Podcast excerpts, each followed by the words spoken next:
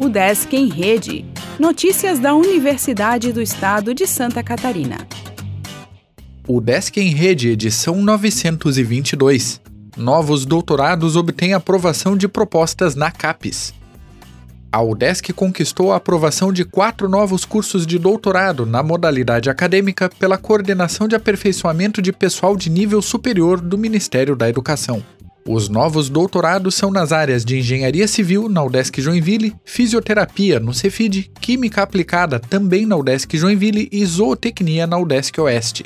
Os resultados que foram divulgados após a reunião do Conselho Técnico Científico de Educação Superior da CAPES na semana passada são referentes ao primeiro conjunto da avaliação de propostas de cursos novos prevista na Portaria CAPES 150 de 2022. Na atual edição da avaliação, a UDESC encaminhou 15 propostas de novos cursos de pós-graduação a CAPES, todas aprovadas pelos conselhos da universidade em 2022, sendo 12 doutorados e 3 mestrados.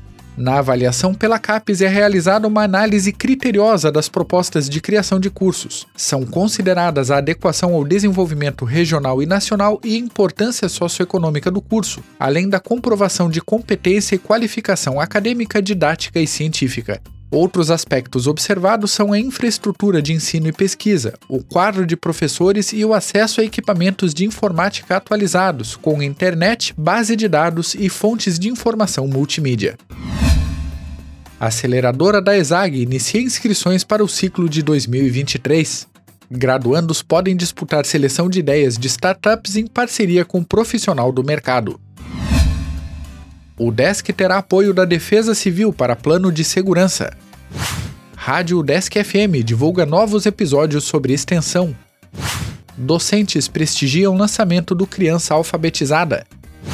O Desk Joinville fará torneio de desenvolvimento de jogos.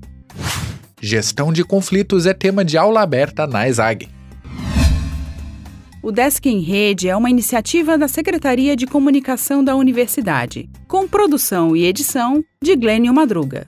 O podcast vai ao ar de segunda a sexta-feira, às 14 horas.